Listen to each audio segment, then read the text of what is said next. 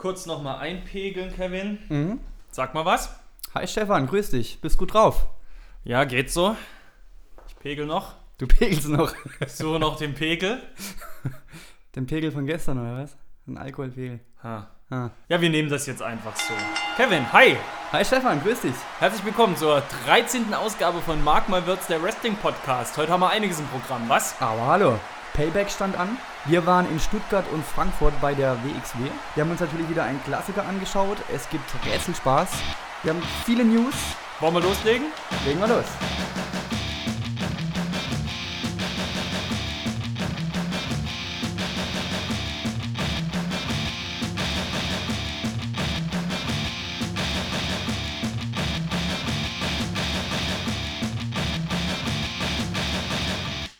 So, Stefan, grüß dich. Mark My Words, der Wrestling Podcast, Folge 13, da sind wir wieder. Es ist mir eine Ehre, Kevin.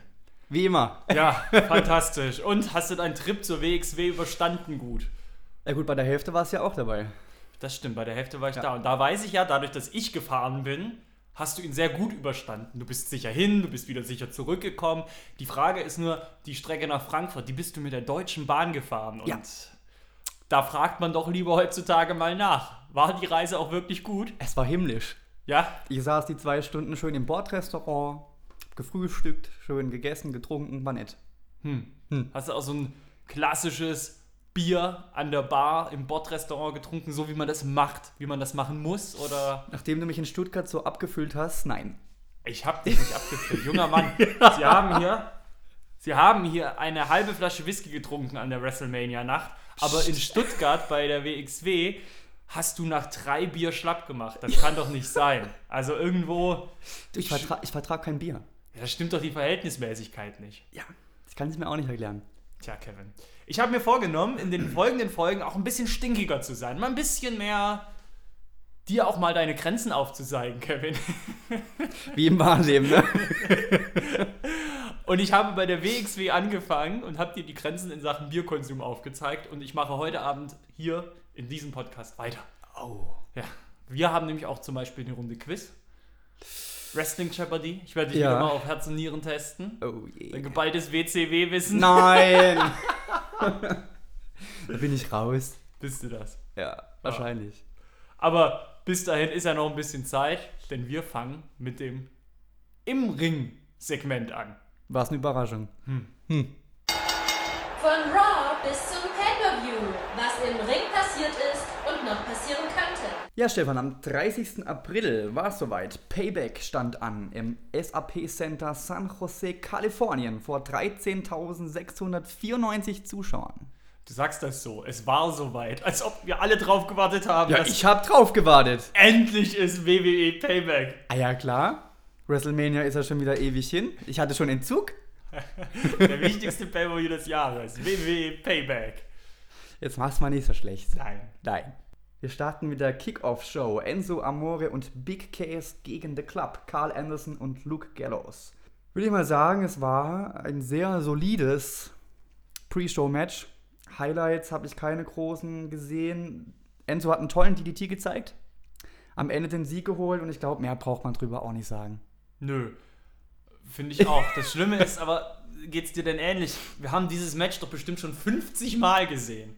51 Mal. 51 Mal. Irgendwie führt das ins Nichts. Bei Raw haben sie dann wieder gegeneinander gekämpft, zumindest Teile der Teams. Äh, Wohin soll die Reise jetzt mit diesem Ding gehen? Einmal haben die gewonnen, einmal haben die gewonnen. Es ist mir so egal. Was ist denn da los? Und dann ist auch der Aufbau des Matches gewesen wie immer. Erstmal kriegt Enzo aufs Maul und dann kommt Big Cass rein, hat seinen großen Superhelden-Monster-Moment. Pff, Lächerlich. Weiter. Ja. Ja, Ich merke schon, heute wird interessant. Ja, heute bin ich stinkig drauf. Aber echt. Ja, dann starten wir los. Die Main Show ging los mit dem US-Title. Kevin Owens gegen Chris Jericho. Mm, Das haben wir im Vorgespräch besprochen. Jetzt kommt erstmal noch Miss TV. Ja, Da lief ja nix. Ja, Finn Balor. Ja, der hat ja kein Match. Ja, aber das ist doch ein interessantes Segment gewesen. Erstmal finde ich es schon auch scheiße, dass sowas im Pay-Per-View kommt. Also zumindest in der Kickoff-Show, finde ich, gehört nicht hin. Und wurde dann beworben wie sonst was. Hätte dann Miss da irgendwie antreten lassen, hätte mir besser gefallen. Auf jeden Fall konnte ja The Miz nicht glauben, dass ein fünfminütiger Entrance von Finn Balor von den Fans so gefeiert wurde. Und auf Nachfrage hat ja der Baylor Club entschieden, dass Miss und Maurice nicht in den Club dürfen. Da hat ja Finn Balor mal in die Runde gefragt, in die SAP, ins SAP Center in San Jose und die haben ja bei The Miss nicht besonders gejubelt. Okay, bei Maurice muss man sagen, haben sie eigentlich schon gejubelt, ob sie rein darf oder nicht. Verstehe ich. Ja. Aber alles in allem war das ein Segment, das ein bisschen ins Nichts führte, muss ich ganz ehrlich sagen. Miss im Fall Baylor zukünftig mehr mit dem Hirn und weniger mit dem Herz zu kämpfen. Baylor kündigte an, dass er als nächstes seinen Titel zurückhaben will und am Ende gab es natürlich nochmal für The Miz ordentlich auf die Fresse. Das war jetzt das Miz TV Segment zusammengefasst. Ja, Hast ja recht. du wolltest darüber sprechen. Ich wollte drüber sprechen. Ja. Es war mir eine, es war mir eine Herzensangelegenheit. Können wir jetzt mit den wichtigen. Sachen weitermachen? US-Title, Kevin Wie, Owens. du willst den Podcast jetzt schon beenden? Oh, Stefan. Entschuldigung. Das hast du nicht das dritte Mal unterbrochen, glaube ich. Ja, ist doch geil, oder? Ja, ist hammergeil.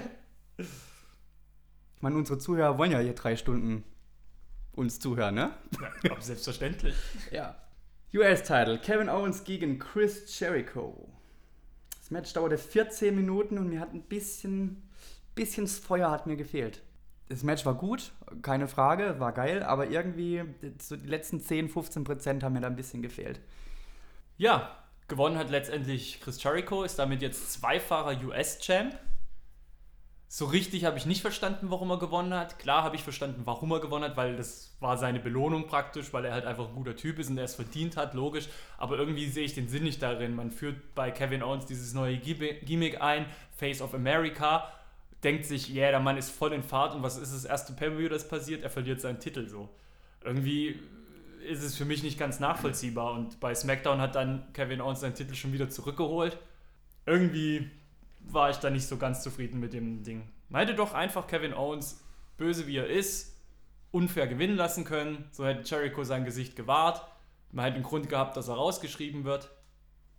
Fertig. Na Aber gut, dann da hat man jetzt auch. ja, si sicherlich. Jetzt haben sie ihn natürlich auch so von den Sanitätern abholen lassen, dass er wegkommt erstmal. Aber ich finde, dass dieser Titelgewinn jetzt hätte nicht sein müssen. Bin ich seiner Meinung.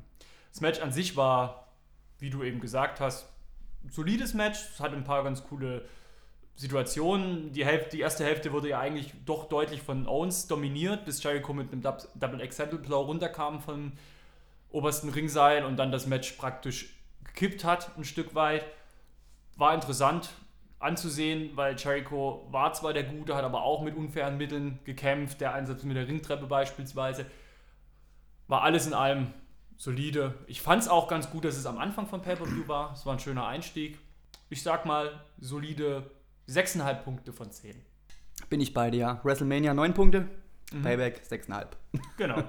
Dann ging es weiter mit dem Cruiserweight-Titel. Neville gegen Austin Aries. Und da kann man sagen, typisches Übergangsmatch. Die Fehde soll weiterlaufen. Daher das Ende durch DQ eigentlich vorhersehbar. Man wollte Austin Aries nicht noch schwächen durch eine klare Niederlage. Das Match an sich war trotzdem gut. Es gab tolle Aktionen. Sunset Flip Powerbomb habe ich mir da notiert zum Beispiel. Ja, Neville verkauft den Heal einfach gut. Das stimmt, das stimmt wirklich. Ich weiß nicht, hast du es jetzt schon gesagt, warum Austin Aries gewonnen hat? Neville. Durch DQ. Genau. Genau, weil Neville war im Aufgabegriff und hat den Referee darin angegriffen währenddessen. Daraufhin wurde er disqualifiziert. Hat zwar verloren, aber durfte natürlich den Titel behalten. Ich fand es sehr unbefriedigend, das Ende, muss ich sagen. Bin auch eigentlich fest davon ausgegangen, dass Aris den Titel holt. Bei Payback. Irgendwie habe ich damit festgerechnet. Im Endeffekt hast du alles gesagt. Neville hatte bis dahin sechs Pay-Per-View-Matches in Folge gewonnen. Also eine richtig gute Siegesserie hingelegt. Was mich ein bisschen gewundert hatte, rein storytechnisch, ist, dass TJ Perkins in keiner Form involviert war. Das hat mich wirklich gewundert. Fand ich auch ein bisschen schade, weil wenn sie diese Fehde jetzt weiterführen lassen wollen, gehört da noch ein bisschen Feuer rein. Das muss noch irgendwie ein kleiner Kniff reinkommen. Ich fand TJ Perkins war der Kniff. Aber gut, mal sehen, wie das jetzt weitergeht. Es ging weiter mit dem Tag Team Titel. Die Hardy Boys gegen Cesaro und Sheamus. Das wird dem guten Jeff Hardy gut in Erinnerung bleiben, ne? Hat einen Zahn verloren. Ja, Toothless Hardy. Die Hardy ist wieder over wie Sau. Muss sagen, tolles Match. Der, der Leg Drop von Cesaro. Ich dachte, er springt bis zur Heimdecke. Boah, der war geil. Der war richtig Der übel. war ja weit über dem dritten Ringseil. Ja, richtig Boah. übel. Jeff Hardy natürlich mit seinen typischen Aktionen, der Whisper in der Wind gegen beide Gegner. Der Cesaro Swing, anschließend der Sharpshooter. White Noise vom zweiten Seil von Sheamus gegen Matt. Also es wurde schon was geboten. War ein gutes Match. Wirklich, ja. War ein sehr gutes Match. Kannst du nicht meckern. Sheamus und Cesaro haben ein sehr eingestimmtes Team abgegeben, fand ich.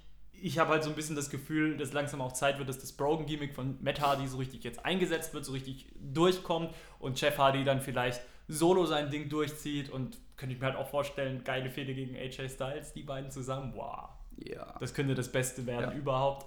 Das Beste war das Ende. Genau, sorry, ich bin abgedriftet, weil das habe ich mir auch notiert. Wie findest du das jetzt, Kevin? Heel Turn. Yes. Genau. Die Frage an dich, du als weltgrößter Cesaro-Fan, wie findest du das, dass jetzt dein Liebling ein Bösewicht ist? Ich ein find's Schurke. Ich finde es geil. Weil die beiden haben ja schon öfter gegen die Hardys verloren und jedes Mal gab es diesen Handshake. Und ich dachte jetzt nach dem Match, oh, jetzt kommen sie nochmal und geben sich wieder die Hand. Und, oh ja, ihr wart halt besser. Und, oh. und da gab es richtig auf die Mütze. Ich fand's geil. auf die Fresse. Auf die Fresse. Auf die Fresse. WXW lässt grüßen. Ich finde es auch cool, dass er geturnt ist. Ich glaube, das tut ihm jetzt auch mal gut. Das ist nochmal ein, schöner Kniff für ihn. War ja auch geil. Die hatten ja auch in der Kickoff-Show ein Interview und alles drum und dran. Und ich hatte da auch schon das Gefühl, irgendwie ist Cesaro heute ein bisschen cocky. Irgendwie ist er sehr von sich überzeugt. Da ist irgendwas im Busch. Das ist richtig aufgefallen. Also von dem her, alles gut gemacht, alles richtig gemacht. Geile Nummer. Eine geile Nummer war auch das nächste Match. Da ging es um den Women's Title. Bailey gegen Alexa Bliss. Und es wurde Geschichte geschrieben, denn Alexa Bliss ist jetzt die erste Raw und SmackDown Champion. Coole Nummer. Hm. Die Alexa Bliss ist schon eine gute, ne? Bin auch Fan von ihr. Absolut. Die macht optisch was her. Die kann was im Ring. Ich glaube, sie kann sie auch äh, weiterentwickeln. Sie ist ja noch nicht so lange dabei. Ich glaube, da geht noch einiges bei ihr. Und die kann gut reden. Und sie hat im Vorfeld. mhm. Kann sie auch noch. Ja, und sie hat im Vorfeld. Und sie hat im Vorfeld ja schon angekündigt, dass sie Bailey in ihrer Heimatstadt vor ihrer Familie demütigen wird. Ja. Und das ist ihr jetzt ein Stück weit auch gelungen. Natürlich wieder ein richtiger Arschmove von der WWE, dass man, dass man Bailey in ihrer Heimatstadt verlieren lässt. Irgendwie mit Sascha Banks haben wir da sowas ähnliches schon erlebt. Irgendwie sind sie richtige Sadisten, diese Penner.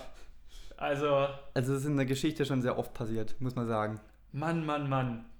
Ja, wie gesagt, Bailey wurde entsprechend natürlich auch gefeiert. Auch eine schöne Combo dann gewesen. Running Knee Strike, dann der Macho Elbow, die Fans Let's Go Bailey gerufen. Da war halt Feuer drin. Das hat halt von vorne bis hinten Spaß gemacht. Beide haben auch ein super Match abgeliefert. Ich finde sogar im Main Rooster eines der besten Matches von Bailey bisher. Und von Alexa Bliss auch. Ja. Also da muss man echt, muss man echt beide Daumen nach oben heben. Und es war ein Ausgang, mit dem hat keiner gerechnet. Alle waren geschockt. Ja. Perfekt. Absolut. Perfektes Match. Dann ging es weiter mit der Grusel-Show. Oh Gott. House of Horror Match. Bray Wyatt gegen Randy Orton. War ein bisschen witzig, gell? Ah, ich weiß es nicht. Ich bin auch bis jetzt mir noch nicht so sicher, wie ich das fand, muss ich dir sagen. Ich auch nicht. Ob Also- ich das jetzt gut fand oder nicht gut Ja. fand. Also Randy Orton kam ja mit, ne, mit der Limousine zum Haus von Bray Wyatt. Ne? Und nacktem Oberkörper. Natürlich. Und langer Hose. Ja. Weil es ist ja ein Hardcore-Match. So gehe ich auch immer zur Arbeit. Natürlich. Ich fahre mit der Limousine vor, habe eine Ja. lange Hose an und nichts oben drüber. Ja. Dann plötzlich ganz spooky Bray Wyatt im Fenster. uh. Und dann das Geilste war der Trecker. Entschuldigung. Ja, ich, ich meine, es war. Ich meine, man muss immer sagen, das Match hieß House of Horrors. Ja.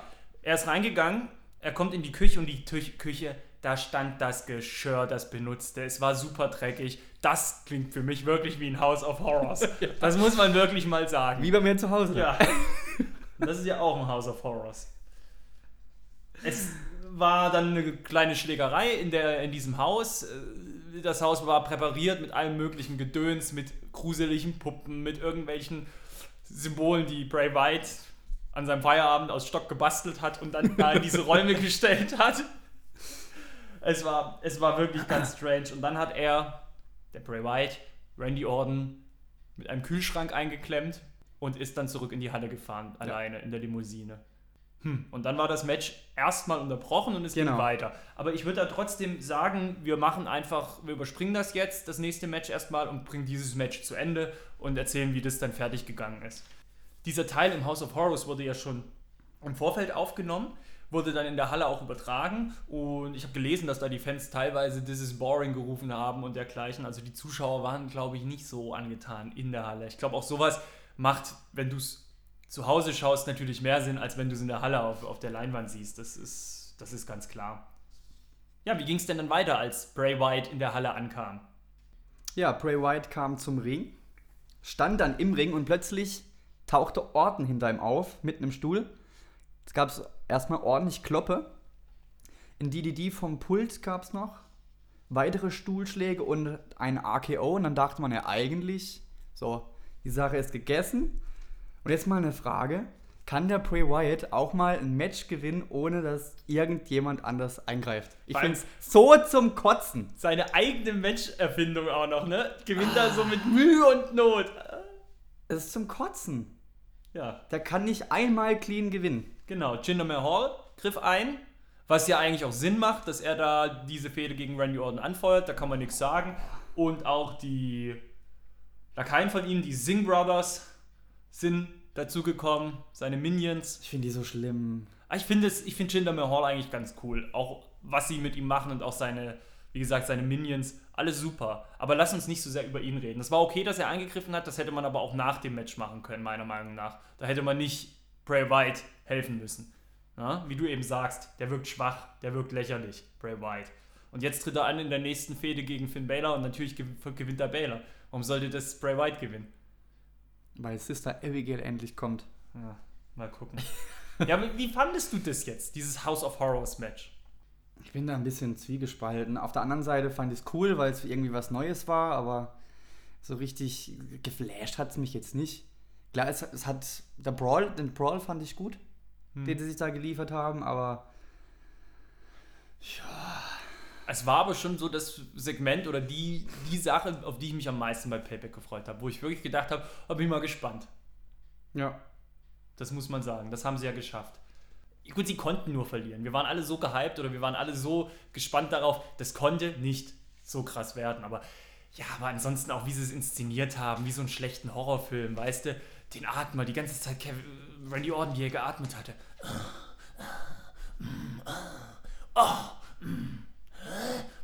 So hat er die ganze Zeit gemacht. Irgendwie ganz strange. Und dann die Bilder und die, die Schnitte und die Katzen so. Es war halt alles irgendwie nicht so geil. Übrigens kam ja jetzt rum, das Haus, in dem das stattfand, das steht ja scheinbar außerhalb von Kansas City und es wird ja derzeit angeboten zum Verkauf. Ne? Und das kostet 36.000 Dollar. Drei Zimmer, eine Garage. Ja, so wie es da drin aussah, kaufen ja die Bude. Ja. Oh. Ja, also irgendwie ist der total verbrannt, der Bray Wyatt. Ja, Totaler Scheiß. es ist, ist traurig. Absolut. So viel Potenzial und dann ist es eigentlich immer das Gleiche. Schade. Hat man ja auch uns lange drüber unterhalten auf der Fahrt Richtung WXW letzte Woche. Ja. Das bringt jetzt den Hörern natürlich nicht viel, dass ich erzähle, dass wir uns lange darüber unterhalten haben, aber ich wollte es nur mal anmerken. Ja. Er ist verbrannt. Du kannst mit dem eigentlich nichts mehr machen. Und der Punkt, dass man sagt, hey, das ist der neue Undertaker, der ist ja eh schon abgefahren. Der Undertaker hat halt jahrelang dominiert. Der hat jahrelang alles gewonnen, was es zu gewinnen gab. Hat Bray Wyatt nie geschafft. Schade. Einfach nur schade. Punkt.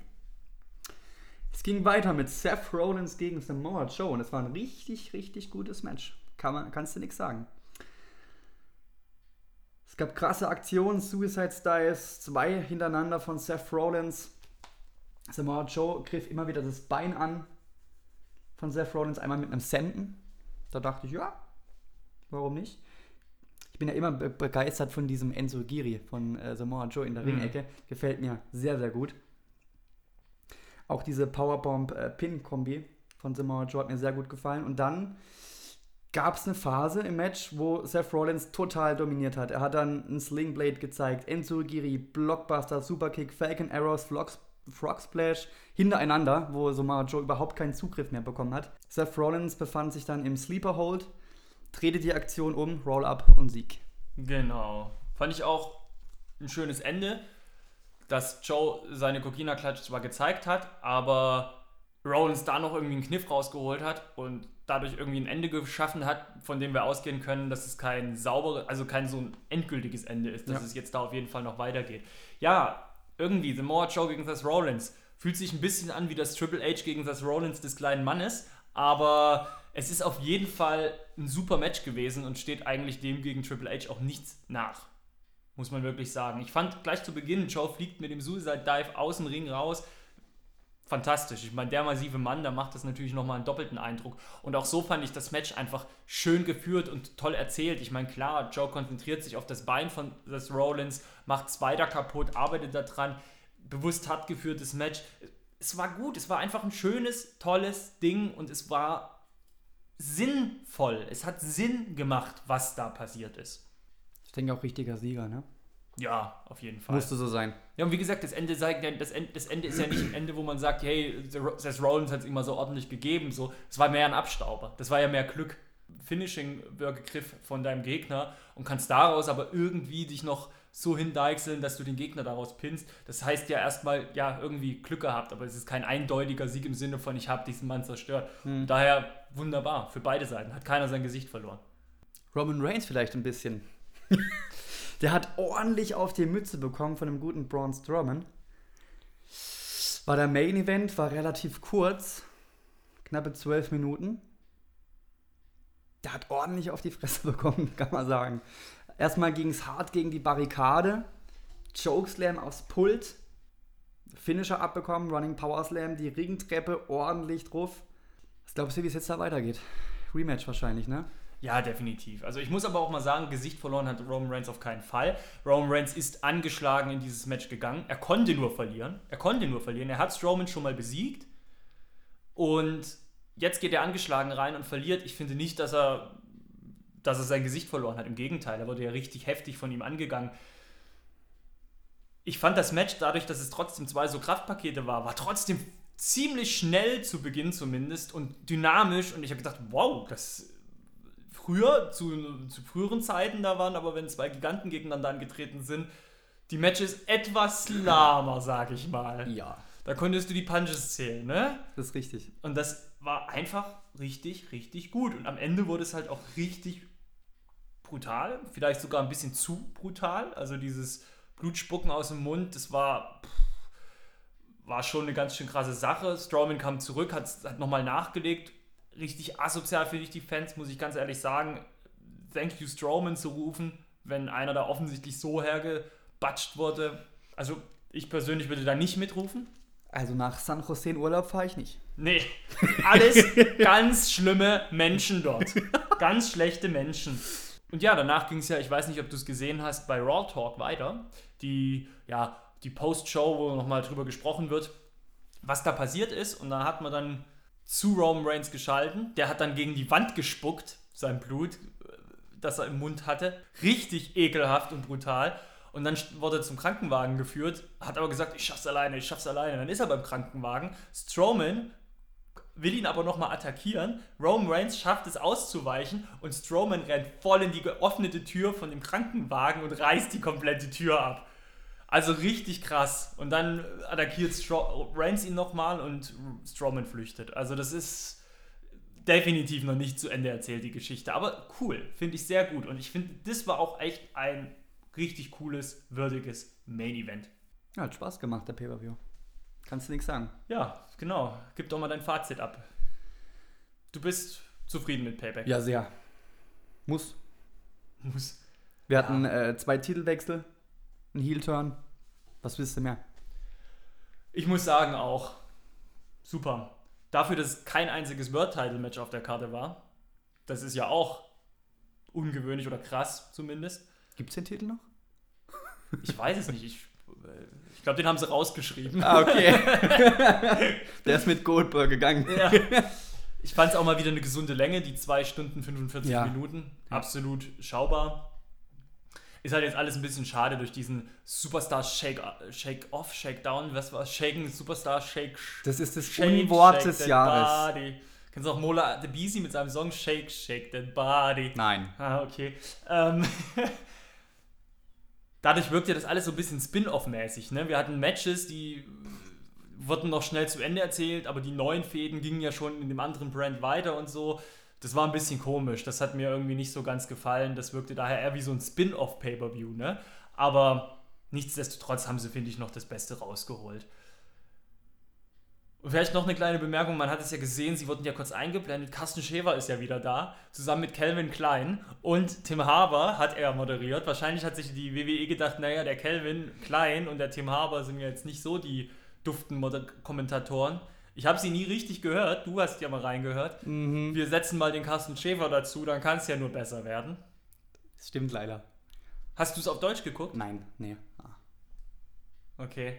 Ich weiß es nicht. Es tut denen vielleicht mal ganz gut, wenn sie wirklich auf dem auf den beiden Typen bauen, auf die beiden Typen bauen wollen. Aber ich will da auch nicht zu viel sagen, weil wie gesagt, ich habe es mir nie richtig mal angehört, deswegen wäre das auch fies, wenn ich da jetzt mecker. Ich kann sie nicht ab. Nein, Quatsch. Ich auch nicht, weil ich habe sie gehört. so, Stefan, am 11. Mai sind wir am Schwobeländli, Stuttgart, Porsche Arena.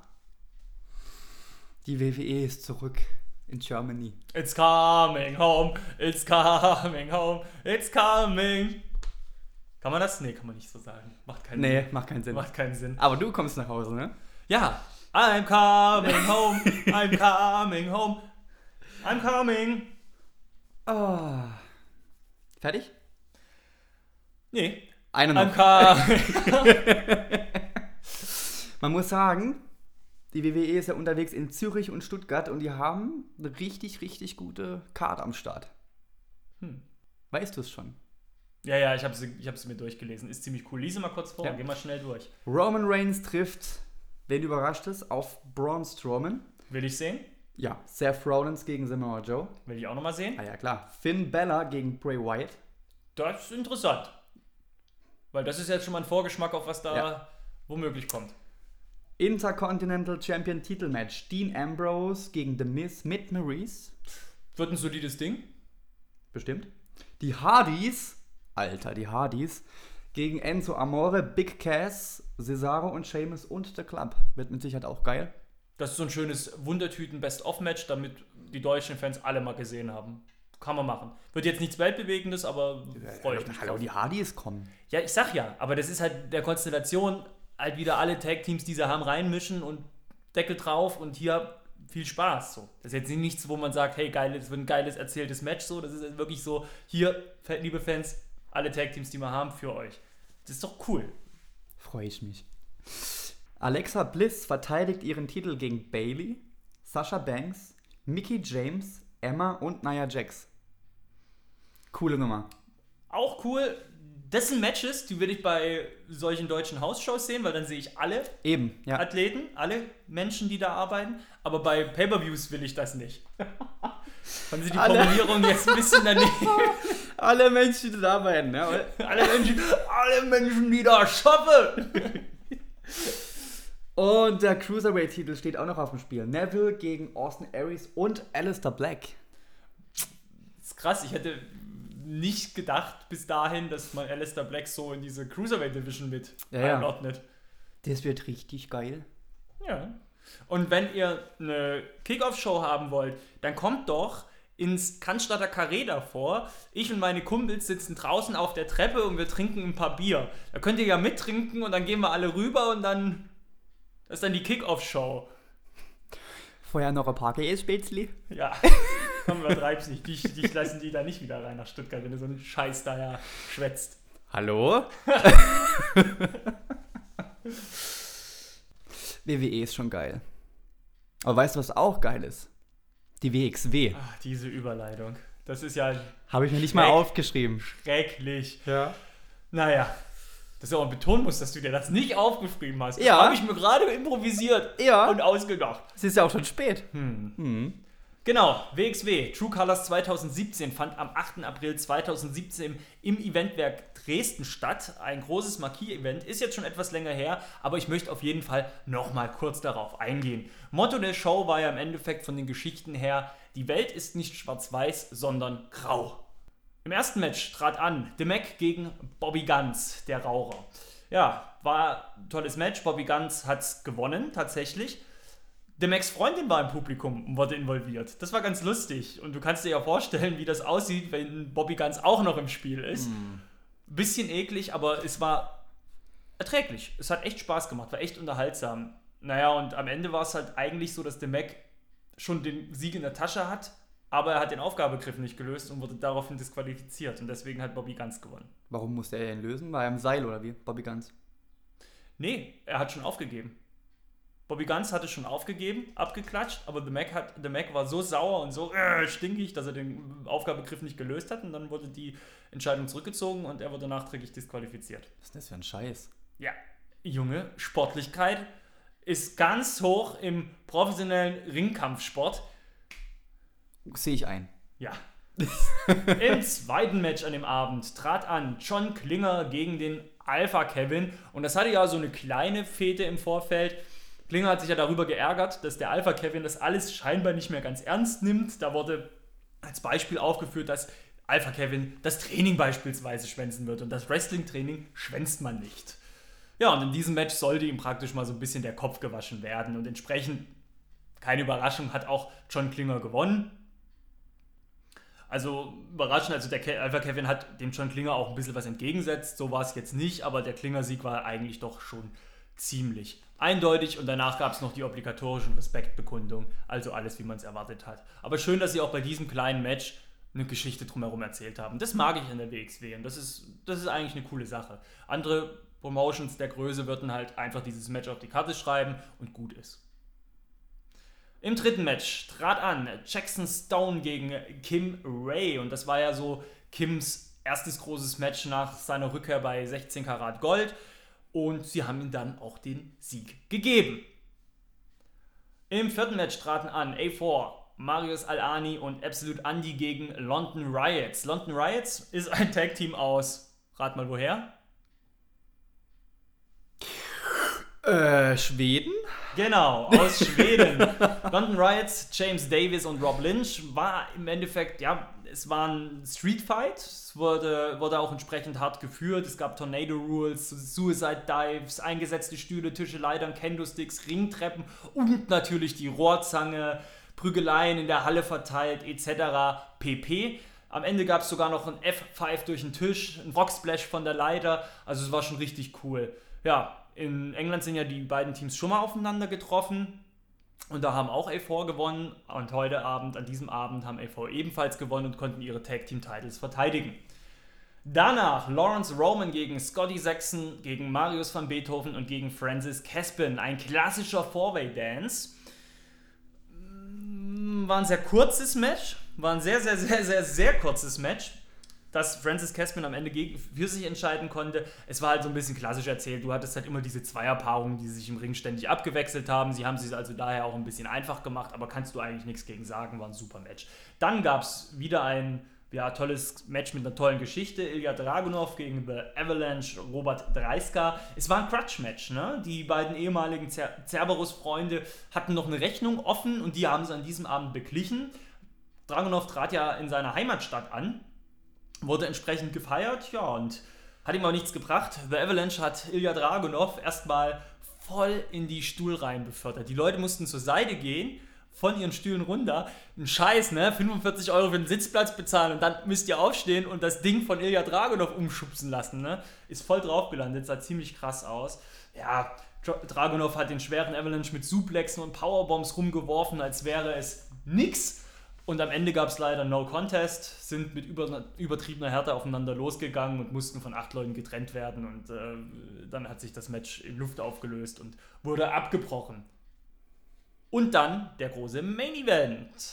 Walter gegen Alex Dieter. Ich sag immer Alex, ich habe mir das das letzte Mal auch schon. Axel. Ich habe das das letzte Mal auch falsch gemacht. Ich habe mir überlegt, wie schneide ich das aus dem Podcast raus? Habe ich gelassen, habe ich gedacht, ach, die Leute, die werden schon Die werden wir sehen nicht. Im Main Event traten an Walter gegen Axel Dieter Jr., gegen Mike Bailey, gegen Jörn Simmons um den Unified World Title. Ja, Christian Michael Jacobi hat seine Macht spielen lassen und die beiden Ringkämpfern das Titelmatch gebuckt. Und du kannst dir vorstellen, bei so einer Match-Ansetzung gab es natürlich Risse im Team Ringkampf. Hat natürlich dafür gesorgt, äh, ganz klar, dafür muss man nicht lange Wrestling geguckt haben, um zu wissen, wie sowas aussieht, ja, haben sich am Ende dann gegenseitig verdächtigt, Pins abgebrochen zu haben vom anderen und dann sind sie natürlich auch weiterhin ins Motzen gekommen. Es gab einen Massive German Suplex, das war ringtechnisch so das krasseste, was ich in dem Match gesehen habe. Jörn Simmons führt einen German Suplex an allen drei Gegnern gleichzeitig aus. Das war, das war eine, ja, ich musste gesehen haben, war eine recht witzige Sache. Und dann gab es auch einen Shooting Star Knee Drop von Mike Bailey. Auch cool, habe ich so auch noch nicht gesehen. Shooting Star Knee Drop. Kannst du es vorstellen? Die Shooting Ja. Star Press, nur landet er nicht auf seinem Bauch, sondern mit dem Knien auf dem Gegner.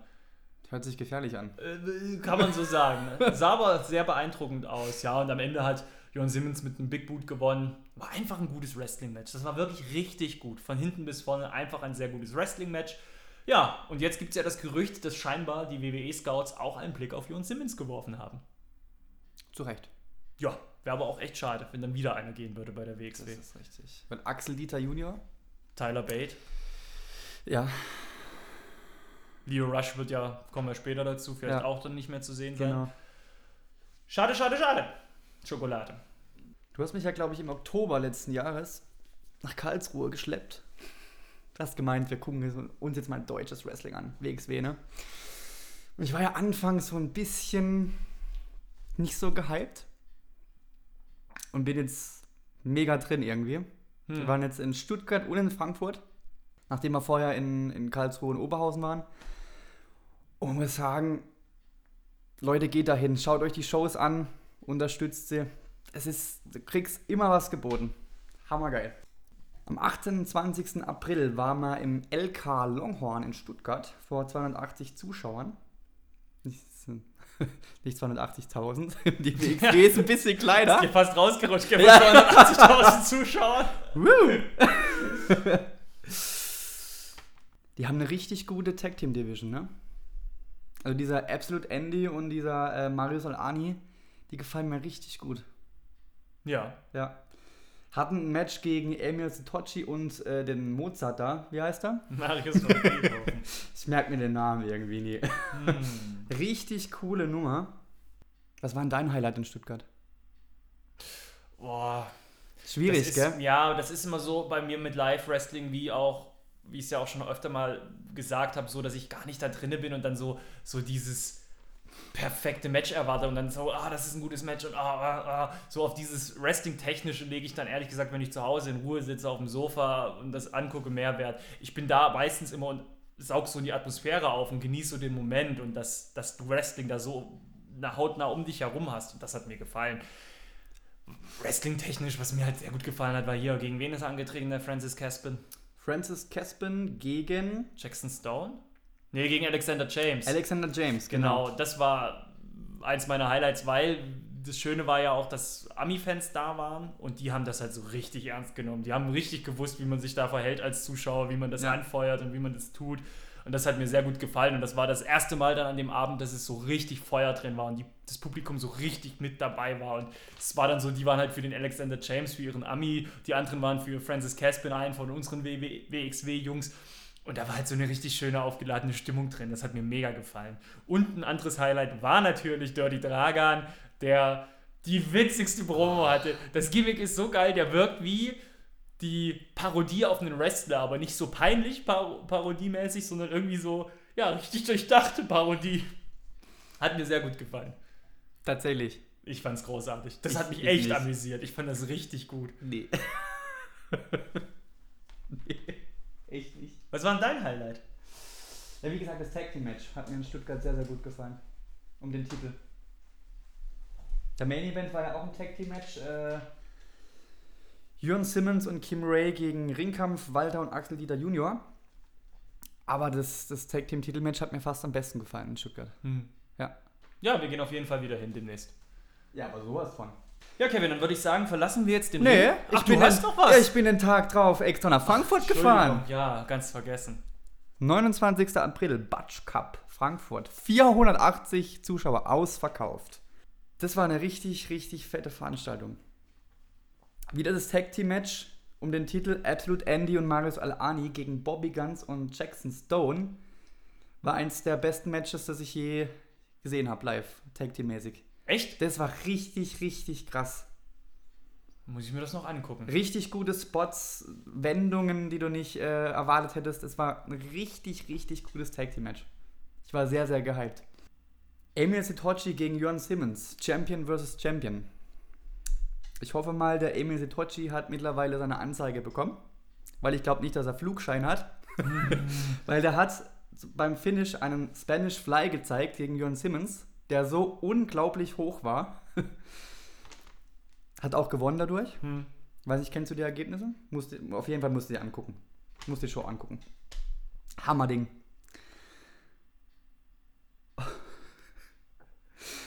Noch ein gutes Highlight. Melanie Gray gegen Sierra Loxton. Aus Wales kam die gute, Mhm. glaube ich. Sah aus wie Elsa. Kennst du Elsa? Die, Die, Prin- irgend so eine Die Disney-Prinzessin. Eiskönigin. Ach, okay. die war sehr over. Ich sag nur, we want Olaf. Wer die Eisprinzessin kennt, weiß Bescheid.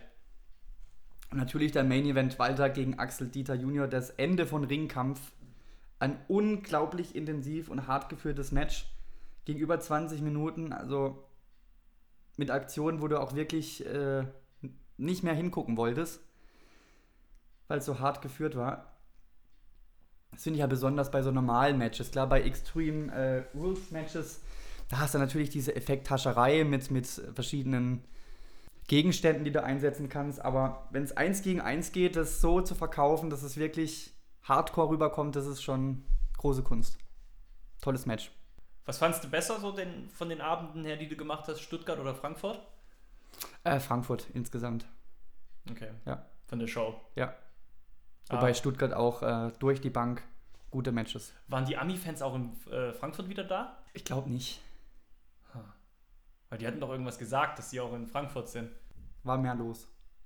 Kann sein, dass die irgendwo hinten in der Reihe gesessen haben. Ja, Stefan, dann gehen wir weiter in die nächste Kategorie. Machen wir das. Neuigkeiten. Schlagzeilen und Gerüchteküche. Die aktuellen Neuigkeiten außerhalb des Rings. So, wir machen weiter mit den News. Und Stefan, du hast was zu Impact Wrestling für uns. Genau, paar Punkte zum Thema Impact Wrestling. Fusion mit Global Force Wrestling. Ne? Plan war ja, dass Jeff Jarrett's Company Global Force Wrestling weiterhin parallel läuft. Nun wurde von seiner Frau in einem In-Ring-Segment aber offiziell verkündet, dass Impact und Global Force Wrestling fusionieren. War irgendwie auch keine so große Überraschung. Ne? Alle Wrestler und Titel von Global Force Wrestling sind fortan Teil von Impact. Und ja, ich muss sagen, Jeff Jarrett hat einen langen Atem bewiesen ne? und jetzt seinen Traum von der großen, weltweit agierenden Wrestling-Promotion erfüllt. Hat sich nicht ins Boxhorn jagen lassen, ist zurückgetreten, durchgeatmet und hat dann nochmal angepackt und jetzt gehört ihm alles. Chapeau, Herr Sheriff. Äh, Herr Sheriff, Chapeau. Ja, was gibt's Neues zum Thema Brogan Gimmick? Ne? Die Hardy Boys sind bei der WWE und so richtig kommt da das Brogan Gimmick nicht hervor. Ne? Irgendwie treten sie noch als so ein Mischwesen aus klassischen Hardy Boys und aus mm, Brogan Gimmick an. Jeff Hardy, irgendwie wirken sie noch ein bisschen gesichtslos, profillos. Naja, es ist so, dass Anthem Sports und WWE sich momentan in Verhandlungen befinden. Und es ist, wie ich das letzte Mal ja schon gesagt habe, entweder eine einmalige Zahlung oder eine Beteiligung immer dann, wenn das Gimmick genutzt wird von der WWE, steht im Raum. Die WWE will das natürlich nicht, die wollen natürlich eine einmalige Zahlung und dann ist die Sache gegessen, klar. Ruby Sky, die Frau von Matt Hardy, hat nochmal vehement dementiert, dass die WWE die Rechte am Gimmick besitzt. Also ist wirklich noch nicht durch. Und ja, Matt Hardy teast immer noch fleißig, unter anderem auf Twitter, das Gimmick an. Da werden wir irgendwie bald richtig viel Spaß mit haben. Ja, dann gab es natürlich auch ein paar Zugänge und Rückkehrer zu Impact. Unter anderem wahrscheinlich der größte, Scott Steiner. Scott Steiner ist nach sechs Jahren zu Impact zurückgekehrt und ist jetzt in die Fehde zwischen Josh Matthews und Jeremy Borish involviert. Nicht bekannt ist, ob das eine einmalige Sache oder längerfristig ist. Wir werden sehen. Auf jeden Fall hat er sich neulich in einem Interview folgendermaßen über die WWE geäußert. Fuck the WWE because of who is in charge and who runs it. You know, there ain't two bigger douchebags than Triple H and Stephanie. Gut, ich meine, ich finde es immer geil, wenn man Brücken hinter sich abbrennt, aber da kommen wir ja später noch bei Alberto bald El Patron dazu. Ja, ein anderer Zugang ist Matt Seidel, aka Evan Bourne. Haben sie sich einen guten geholt. Sanjay Dutt ist dabei Und der gehört auch hinter den Kulissen als Producer zum engeren Kreis von Jeff Jarrett. Loki ist zurück. Und er hat jetzt ein Gimmick, das sehr strange ist. Der hat im Endeffekt die. Kennst du die Hitman-Videospiele? Der Glatzkopf, der Kopfgeldjäger. Ja. Und das ist sein Gimmick. So tritt er jetzt praktisch auf. Mit Knarre? Das habe ich nicht gesehen, aber so tritt er auf. Auf jeden Fall ist er gleich bei seinem Debütmatch, hat er sich gleich den X-Division-Titel geholt. Also alles gut gelaufen bei ihm. Und weitere Rückkehrer sind unter anderem Desmond Xavier, Ellie, Braxton Sutter, die Veterans of War, also Crimson und Jax Dane, und der Global Force Wrestling Women's Champion Christine von Erie. Abgänge gab es auch. Crazy Steve von Decay, gegen den ja Broken Hardy, Broken Matt gefädet hat lange Zeit in der TNA damals noch und der hat jetzt einen Entwicklungsvertrag bei der WWE unterschrieben. Ich denke mal, dass sie den dann vielleicht da auch mit einbauen werden, längerfristig. Bin gespannt. Es gibt dann auch einige Gerüchte und Menschen, an denen Impact interessiert ist. Unter anderem an Flip Gordon, anderem an Irish Airborne, das ist ein Tag-Team bestehend aus Jake und Dave Christ, an Mascarita Dorada, auch bekannt als El Torito, Kennst du noch den kleinen Stier Mhm. aus, der, aus, der, aus der WWE? Und der soll dann die Fehde, die in der WWE mal gestartet wurde, gegen Hornswoggle, soll er dann bei Impact beenden. Das Gerücht herrscht. Interesse hat Impact auch an Leo Rush, aber da scheint auch die WWE dran zu sein, an dem jungen Mann, der ja bei Ring of Honor und auch bei der WXW Erfolge gefeiert hat. Aber da sind die Karten eher gerade so, dass da die WWE den Zuschlag bekommt und Leo Rush bei der WWE den Entwicklungsvertrag unterschreibt und dann schon im Sommer bei NXT starten wird. Gibt das Gerücht, dass Jack Swagger bald bei Impact Wrestling zu sehen ist. Gerüchte machen sich da breit und momentan ist er ja eh independent unterwegs und hat ja auch scheinbar ein relativ hohes Gehalt, was er fordert pro Show. Also Independent, wenn du ihn da buchen willst, zahlst du da 4000 Dollar pro Auftritt. Ja, und den habe ich bei den Abgängen vergessen zu nennen. Gunner soll angeblich auch zu NXT jetzt wechseln. Ja, das ist alles zum Thema Impact. Ja, eine andere Geschichte, die uns ziemlich beschäftigt hat, war die Geschichte um Mauro Ranello und JBL, ne? Ja, genau. Wir haben ja schon letztes Mal drüber gesprochen. Mauro Ranello ist raus aus der WWE. Das ist jetzt klar. Und über die Hintergründe war man sich ja oft nicht einig. Also Mauro Ranello nicht an den letzten SmackDown-Ausgaben teilgenommen hat, nicht konnte, weil er angeblich erstmal einen Schneesturm ihn verhindert hatte, hinzukommen. Relativ schnell kam aber raus, dass er ja, wie gesagt, an bipolarer Störung leidet und wieder eine besonders schlimme Phase hat. Ja, und jetzt hat er WWE nun komplett verlassen. Maranello hat dann nach seinem Abgang, das erste, was er dann mal mitgeteilt hat, es war ja lange ruhig um ihn, weil er ja auch in Verhandlungen mit der WWE nochmal war und die mit ihm das hinter den Kulissen klären wollten. Newsweek hatte dann aber mitgeteilt, WWE and I have mutually agreed to part ways. It, was nothing, uh, it has nothing to do with JBL.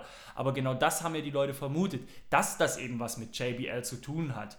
JBL hat eine lange Geschichte in Sachen Bullying und Mobbing in der WWE. Und scheinbar hat dieses Bullying und dieses Mobbing nun auch Mauro Ranello getroffen. Da gibt es verschiedene Anzeichen für. Buzz Rutten, ein enger Freund von Ranello und auch MMA-Kommentator, hat sich geäußert, dass JBL die Schuld dafür gegeben werden muss. JBL hat ja bei Bring It to the Table auch gegen Ranello gestichelt, weil dieser darüber getweetet hat, dass er den Best Announcer Award des Wrestling Observer Newsletters gewonnen hat. Wahrscheinlich war er auch ein bisschen eifersüchtig, der gute JBL, aber auf jeden Fall hat er da vor der Kamera gegen ihn gestichelt. JBL schimpfte im TV und online darüber, dass Ranello nicht seinem Job nachginge, als er da nicht antreten konnte. Also er äußerte sich öffentlich. Naja, und Dave Meltzer meinte auch, also vom Wrestling Observer Newsletter, er wisse von vielen ehemaligen JBL-Kommentatorenpartnern, die Gleiches erlebten mit ihm. Naja, scheinbar hat Ranello aber eine NDA, eine Non-Disclosure Agreement unterschrieben, weshalb er sich den Vorfällen nicht öffentlich äußern darf. Das heißt, ob es tatsächlich so ist oder nicht, das lässt sich nicht mit Sicherheit sagen. Auf jeden Fall eilt JBL halt ein äh, extremer Ruf als Vorzeigebully voraus. Ich habe dann auch ein bisschen mal recherchiert, was, was so in der Vergangenheit da gab und die Mobbing- und Belästigungsvorfälle von JBL haben sogar einen eigenen Wikipedia-Eintrag. wo alles klitzeklein aufgeführt ist, was dem Mann vorgeworfen würde. So die Highlights sind ja, was heißt die Lowlights, sage ich mal. Die Lowlights sind zum Beispiel, The Miz wurde 2010 regelmäßig gedemütigt, da die älteren Wrestler keine Reality-TV-Stars in ihren Reihen akzeptiert haben. Und natürlich war JBL ganz vorne dabei und er hat dann häufig mal seine Ringklamotten aus der Umkleidekabine geworfen und all so Zeug. Ne? Also richtig, richtig daneben. Der Referee Billy Silverman wurde von JBL gezwungen, Alkohol bei Flügen zu transportieren. Ja, und Silverman wurde angeblich mit Beleidigung und Gewaltandrohung dazu gezwungen, wenn er es nicht gemacht hat. ja, eigentlich nicht lustig. Überhaupt Das ist ja Be a Star, Kevin, Be a Star. Ja. Wohl bekannteste Geschichte ist ja aber die bei dem Match bei ECW One Night Stand 2005, als JBL den Blue Mini mit voller Absicht hart attackiert hat. Äh, Kann sich vielleicht noch erinnern, als dieses Tum der Tumult war im Ring und ganz viele waren. Da hat man das gesehen, dass ihn dann wirklich mit Absicht attackiert hat, richtig hart.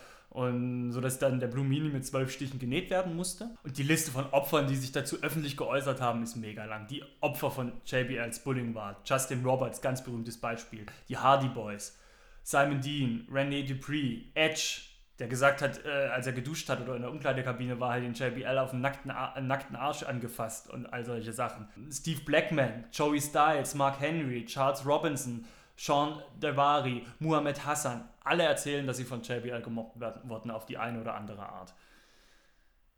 Ja, scheinbar hat JBL so eine Machtposition in der WWE, dass er sich sowas erlauben kann. Er gilt ja auch als einer der besten Freunde von Vince McMahon. Ja, außerdem herrscht wahrscheinlich, ich bin ja nie da gewesen, eh so eine maskuline Dominan Dominanzkultur im, im Backstage-Bereich von der, von der WWE, wo solche Sachen toleriert werden.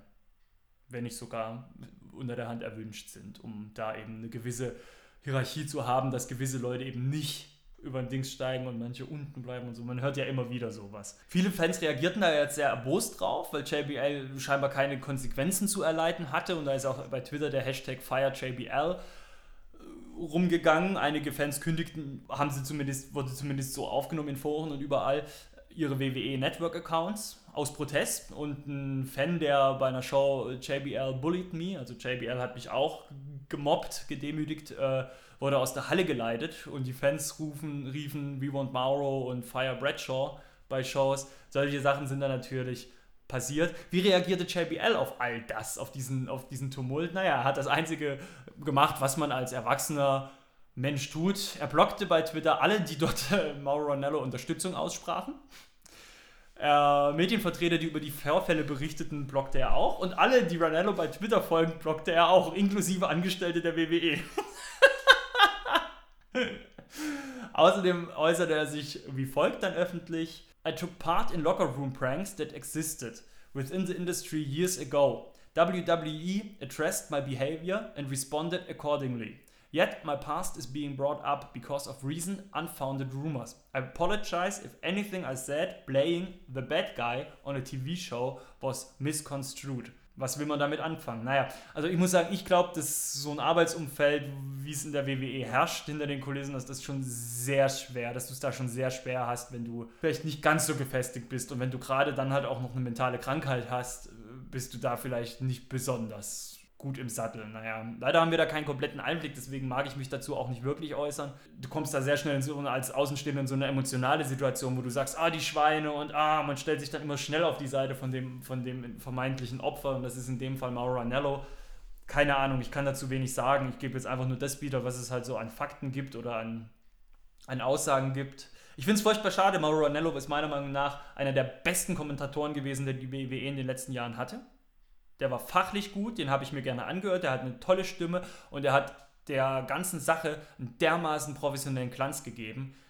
Fantastisch. Ich muss dir sagen, mein Highlight war wirklich Cruiserweight Classic zusammen mit Daniel Bryan kommentiert. Ich habe gedacht, das ist ja die geilste Veranstaltung, die, die absolute Sportveranstaltung. Das hier ist echt so. Aber wir müssen uns um Mauro Ranello keine Sorgen machen. Der hat, da freue ich mich jetzt ein bisschen für ihn, schon Besseres gefunden. Er hat jetzt zum Beispiel am Wochenende bei Showtime den Boxkampf zwischen Vladimir Klitschko und Anthony Joshua kommentiert. Haben ja auch ein paar Leute zugeguckt. Haben auch ein paar Leute zugeguckt. Von dem her alles gut.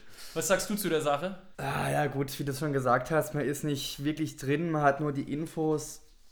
Ja, es ist halt, wenn es wirklich stimmt, muss JBL weg. Das ist ganz klar. Wenn sich das alles wirklich bewahrheitet, wenn es alles richtig ist, was gesagt wird, dann gehört der Mann weg. Das braucht kein Mensch. Ja, Fertig. ja, ja klar. Aber es ist auf jeden Fall schade um Ranello. Ja, natürlich. Hm. Sony Pictures plant einen Film über einen ganz bestimmten Mann. Genau, über den besten Freund von JBL. Hornswoggle. genau. nee, genau, also Treestar Pictures, also gehören ja zu Sony Pictures, äh, nagelt mich nicht fest, wenn es nicht stimmt, möchten einen Film über die Karriere von Vince McMahon drehen. Ne? Der Titel lautet Pandemonium. Geschrieben wurde der Film von Craig A. Williams und das Drehbuch existiert scheinbar schon seit letztem Sommer, aber die Umsetzung war schwierig, da McMahon und die WWE kein Okay gaben. Ist eigentlich auch noch gar nicht so viel bekannt über diesen Film. Es ist wieder so eine Sache wie mit dem Page-Film. Irgendwie plötzlich taucht das Gerücht auf. Es stehen schon 20 Namen fest, das und jenes, aber dann schläft es wieder ein. Naja, momentan ist das Studio in Verhandlungen mit äh, Glenn Figara und John Recker, die den Film drehen sollen. Das sind beides Regisseure, die haben Whiskey Tango Foxtrot zum Beispiel gemacht oder äh, This Is Us. Produziert wird der Film von dem Drehbuchautor Craig A. Williams selber, auch vom American Sniper-Produzenten Andrew Lazar, vom WWE Studios Präsident Michael Luisi und von Adam Goldworm von Aperture Entertainment. Ausführender Produzent wird Charlie Gogolek von, das ist ein geiler Name, Saftig Films oder Saftig Films. Ich sag einfach mal von Saftig Films. Naja, also Wrestling-Fans können sich auf einige Filme gerade freuen, wenn das wahr ist. Dieser Vince McMahon Biopic, The Marine 5, der Page-Film und natürlich nicht zu vergessen die Andre the Giant Dokumentation. Geht einiges. Was, was sagst du? Vince McMahon Biopic, willst du dir angucken? Würdest du dir angucken? Wenn ich gerade mal nichts anderes zu tun habe, ja. Echt? ja, warum nicht? Aber ist es da nicht so bei dir, wenn es heißt, okay, hier kommt der Vince McMahon-Film, der kommt, was weiß ich, im Sommer raus, bist du da nicht einer, der sagt, da gehe ich auf jeden Fall hin? Oder sagst du, ja, ich merke schon, du bist gar nicht so. Nö, bin ich jetzt nicht so gehypt. Guck mir lieber was auf dem Network an. Echt krass. ja, tatsächlich. Ich habe sogar schon überlegt, wer könnte den spielen. Ich habe letztens getweetet mit, mit unserem Mark My Words Twitter-Account, wenn ich mir das so vorstellen könnte. Ich könnte mir Josh Brolin vorstellen. Sylvester Stallone. Ja, genau. Emma Watson soll ihn spielen. Ja. Emma Watson soll Vince McMahon Sieht spielen. ja fast so gut aus wie Vince McMahon. ja, ja, ja. Ah. Und an der Stelle möchte ich vielleicht auch noch auf eine Netflix-Doku hinweisen, die online ist. Lucha Mexico heißt die. Das ist eine ziemlich coole Sache. Da wird halt, der Name lässt es schon vermuten, die Luchador, die Lucha Libre-Szene in Mexiko beleuchtet. Wer knapp zwei Stunden Zeit hat, soll sich die unbedingt angucken. Ist echt ein cooler Einblick. Dann gehen wir jetzt weiter in die Kurznews. Und bei der ersten News habe ich mir überlegt, soll man es überhaupt noch bringen, weil irgendwie nervt es mich langsam. Mhm. Page und Alberto del Rio oder Alberto El Padron. Die gute Page pausiert ja noch wegen ihrer Nacken-OP vom Oktober 2016. Rückkehr im Sommer 2017 wird erwartet. Jetzt heißt es aber, dass sie in der Planung von WWE überhaupt keine Rolle mehr spielt. Sie hat jetzt schon zweimal äh, gegen die Wellness Policy verstoßen. Dann war dieser Sexskandal. Und jetzt vor kurzem der Shoot von Alberto Del Rio gegen Triple H. Das wurde aufgenommen auf Video und Paige hat es ihr über ihren eigenen Account gestreamt. Das stand daneben, hat sich da beömmelt vor Lachen. Ähm, ja. Ich meine, wie dumm kann man eigentlich sein? Also, Was ist da denn los? Ich meine, wie dumm kann man eigentlich sein? Also, ihr Vertrag läuft jetzt noch offiziell bis zum 19. April 2019. Und Gerüchte besagen, sie ist eigentlich nur noch da wegen ihrem Film, der jetzt gerade in der Mache ist. Fällt mir eigentlich nichts mehr zu ein. Also ich möchte es aber eigentlich gar nicht mehr bringen. Mir gehen die so auf die Eier. Mir gehen die Total. so auf die Eier, die zwei. Total. Das ist halt auch ein Verhalten und ich glaube, dieser Alberto Del Rio ist ein Typ, ich glaube, der ist sehr unangenehm. Ein ja. sehr unangenehmer Typ und ein nicht wirklich erwachsener Typ. Sorry. Ich meine, du kannst nicht, wenn deine Freundin oder deine Frau beschäftigt ist bei einem Unternehmen, über deren Chef öffentlich lästern. Das geht halt einfach nicht. Das macht man nicht. Ich meine, da hast du ja das gute Beispiel äh, CM Punk und AJ Lee, gell? AJ Lee war auch noch lange bei der WWE, ja. als CM Punk schon raus war und das, das Ding hatte und so. Da muss man einfach eine gewisse Professionalität an den Tag legen. Die Hart Family, ne? Bret Hart ist abgehauen, hatte die Schnauze voll. Owen Hart war noch lange dort und hat dort gekämpft. Das ist so, weißt du, klar, du machst deine Erfahrung, das ist scheiße, klar. Und wenn deine Familienmitglieder auch dort sind, dann will man die schützen und darüber motzen und sonst was. Aber was Alberto Del Rio macht, ist einfach nur kindisch und selbstgerecht. Es ist auch eine gewisse Selbstgerechtigkeit dabei. Guckt mal, ich bin jetzt da weg und auf einmal geht es mir gut. Und das habt ihr alles mir nicht ermöglicht, sondern das habe ich jetzt erst, wenn ich nicht, seit ich nicht mehr bei euch bin. Völlig neben der Spur. Haben wir jetzt einen schönen Scheiß gemacht, ne? Wieso? Ja, du hast ja gesagt, wenn wir mehr als 500 äh, Zuhörer haben, machen wir hier äh, Page und Alberto de Rio in Love, der große Jahresrückblick. Stimmt. Es schaltet nicht Ah, ein. Wir müssen. Ah, jemine, stimmt. Da habe ich gar keinen Bock drauf. Was machst du dann? Ich trinke Whisky nebenher. Ja, jetzt mache ich hier mal eine schöne Gossip. TMC Spezial. Ja, Sean X-Pac Waltman hat auch ein paar Probleme. Der konnte am Samstag nicht an einer Show von IPW in Großbritannien teilnehmen, der am Flughafen mit Crystal Meth und Marihuana erwischt wurde. Au, au, au. Auf Twitter hat er aber gemeint, dass er keinen drogenbedingten Rückfall hatte. Vermutet wird, dass er die Drogen in Europa verkaufen wollte. Ja. Ja, das ist halt nicht so lustig, weil es drohen ihm halt bis zu vier Jahre Gefängnis. Ne? Also mm, momentan, ich glaube auf 35.000 Dollar haben sie seine Kaution festgesetzt. Ist schon, ist schon jetzt, er steckt schon ziemlich in der Scheiße gerade. Mal sehen, wie es da weitergeht. Kofi Kingston geht es derzeit auch nicht so gut. Am 7. April musste er sich einer Knöchel-OP unterziehen und fällt jetzt mehrere Wochen aus. CM Punk wird für einen wohltätigen Zweck an der MTV-Show The Challenge Champs vs. Bros teilnehmen. Die gute Mika Rotunda steht jetzt unter WWE-Vertrag. Werdet ihr euch überlegen, der Name Rotunda sagt mir irgendwas. Ja, es ist tatsächlich die Schwester Von von, Bo Dallas. und Bray Wyatt. Arsch. Kann ja nur besser werden für die zwei, ne? Tachiri hat eine Knie-OP hinter sich gebracht. Bringt ihm aber nichts. Die WWE möchte ihn aufgrund seines Alters nicht mehr einsetzen. Damit hat es Tachiri nur vier Monate bei der WWE ausgehalten. Naja, vier Monate, das macht viel aus für die WWE. Oh, jetzt sind sie schon vier Monate älter, sie sind nicht mehr länger tragbar. Ja. Der gute Roderick Strong ist am 24. April Vater geworden. Herzlichen Glückwunsch. The Sandman hat was ähnliches erlebt wie eine Vaterschaft. Er hatte sich einen Leistenbruch zugezogen und den hat er sich operieren lassen. Das war seine zweite OP dieses Jahr. Im Januar hat er sich das Knie schon mal operieren lassen. Dean Ambrose und Rainy Young haben am 9. April geheiratet. Wir sagen herzlichen Glückwunsch. Mick Foley hat was ähnlich Schlimmes erlebt wie die Hochzeit. Er hat am 19. April erfolgreich seine Hüft-EP hinter sich gebracht.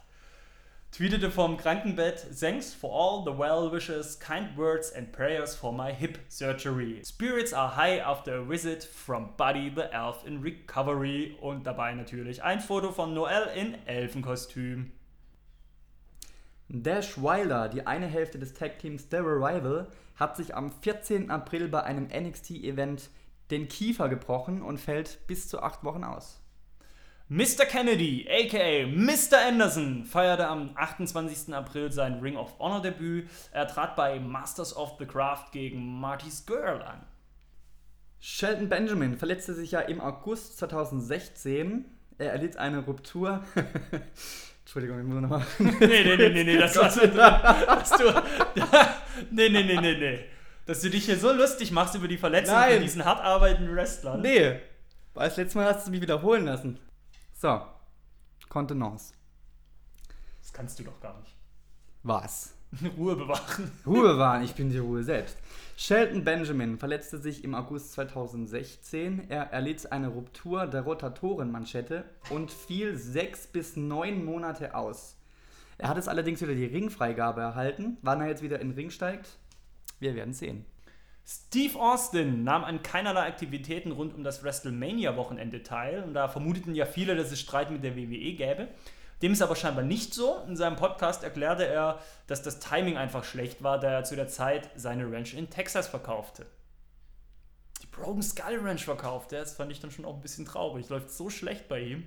Gut, die Attitude Era ist vorbei, ne?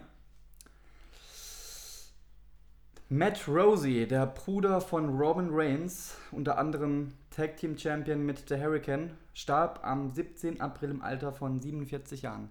Unser Beileid. Unser Beileid.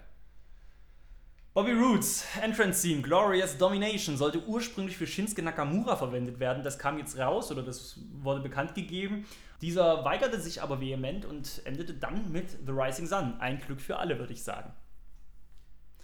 Ja, und dann gibt es auch noch Neuigkeiten zu den Werberichtlinien von YouTube. Da haben sich ja einige Kunden beschwert, dass, dass vor Videos ihre Werbung geschaltet wird, die sie eigentlich so nicht vertreten. Videos, die Gewalt darstellen, Videos, die Hate Speech haben. Und das hat jetzt Google dazu veranlasst, da die Richtlinien zu ändern und dass die Suchanfrage nicht mehr ja, bestimmte Sachen zeigen. Und das ist natürlich jetzt auch ein Problem für viele kleinere Wrestling-Promotions, weil dadurch erschwert YouTube ja auch die Monetarisierung bei Wrestling-Videos, weil die Anführungsstrichen Gewalt zeigen. Leider fallen hierdurch sehr viele Wrestling-Inhalte in die Kategorie Restricted und sind dadurch schwerer zu finden, tauchen bei der Suche womöglich gar nicht erst auf. Davon betroffen ist natürlich auch die WWE, aber viel schlimmer ist dies natürlich für kleinere Promotions, die auf das Werbegeld von YouTube einfach angewiesen sind.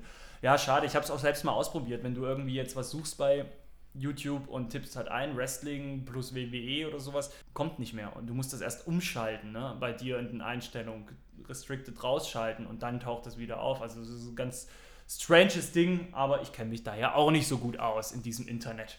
Ach, du auch nicht. Hm, doch, doch. doch, doch. Ja, Stefan, das war's mit unserem Newsblog. Ich glaube, jetzt bin ich fällig, ne? Jetzt ich wieder gebrutzelt. Jetzt geht's nämlich in den spaßigen Teil dieses Podcasts. Jetzt haben wir alle harten Infos raus. Jetzt wird gespielt und Spaß gemacht. Rätselspaß. Rätselspaß mit Kevin und Stefan. So, es ist wieder Zeit für Rätselspaß, Stefan. Letzte Woche habe ich dich ja gegrillt. Jetzt darfst du mich grillen. Hast du Angst? Ein bisschen, ja, immer. Ich bin aber auch mal ein bisschen angespannt. Man will ja auch äh, Fachmann sein. Ne? Natürlich, aber, klar. Ja, wir spielen eine Runde Wrestling Jeopardy. Ich erkläre die Regeln jedes Mal und ich erkläre sie auch diesmal nochmal. Das heißt, ich gebe dir eine Antwort und du antwortest in Form einer Frage. Das funktioniert dann praktisch so. Ich sage, am Wochenende verlor dieser Wrestler seinen United States Gürtel und gewann ihn einen Tag später schon wieder. Und dann antwortest du mit. Wer ist Kevin Owens? Richtig. Danke. Erste nicht, Frage gecheckt. Äh, nicht ganz so. Aber wie gesagt, wir wollen mal sehen, wie es abgeht bei dir. So, ich stelle dir die erste Antwort. Jawohl. Anders als in der echten Welt kommen die Verlierer danach wieder zurück ins Leben.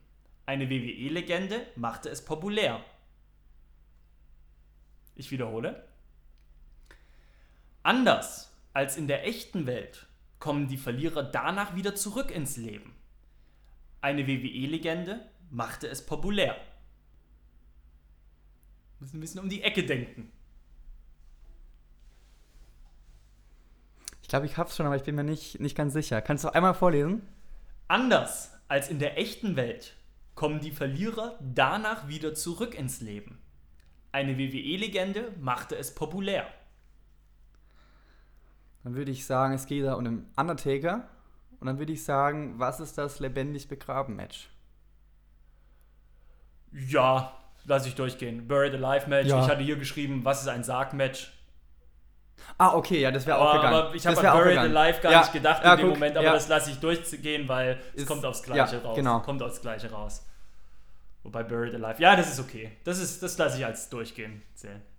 Ja. Na, ist ja unter der Erde. Ja, begraben, ja, tot, so nach dem Motto. Das ist alles gut, alles gut, Kevin. Ich hab's schon verstanden. Ich alles gecheckt. Sehr gut. Er war Hawks Ersatzmann, ein Paul Heyman-Guy und ein verkannter Poet. Du hast ein Bild vor Augen, gell? Oh ja. Ah, dir fällt mir der Name nicht ein. Nee. Das war doch hier, ähm. Hawks Ersatzmann. Er hat mit Hawk die Legend of Doom nochmal neu aufgebaut. Ach Gott. Und war Paul Heyman Guy. Ja. Und er hat eine Zeit lang diese, diese Hassgedichte vorgetragen. Er ist nicht meine Zeit. Das. Wieso? Das, das, das war doch äh, voll deine Zeit. Mitte, Ende 2000er. Soll ich es auflösen? Ja, mach mal. Wer ist Heidenreich? Du, da wäre ich nicht drauf gekommen. Der blonde, starke ja, mit der roten ist, Hose? Nee. Hm. Der auch mal gegen Undertaker gefädet hat? Ja, das weiß ich noch, aber der war auch nicht lange da, ne? Nee. Nee, ja, das ist. Schade. Okay, kommen wir zur letzten Antwort. Sein Originalname lautet ins Englische übersetzt Scorpion Hold und wurde ursprünglich von Ricky Koshu erfunden. In den USA ist er unter zwei anderen Namen bekannt und wurde von, dort von zwei Ikonen des Wrestlings populär gemacht. Das heißt, du willst jetzt zwei Antworten oder wie? Oder zwei Fragen?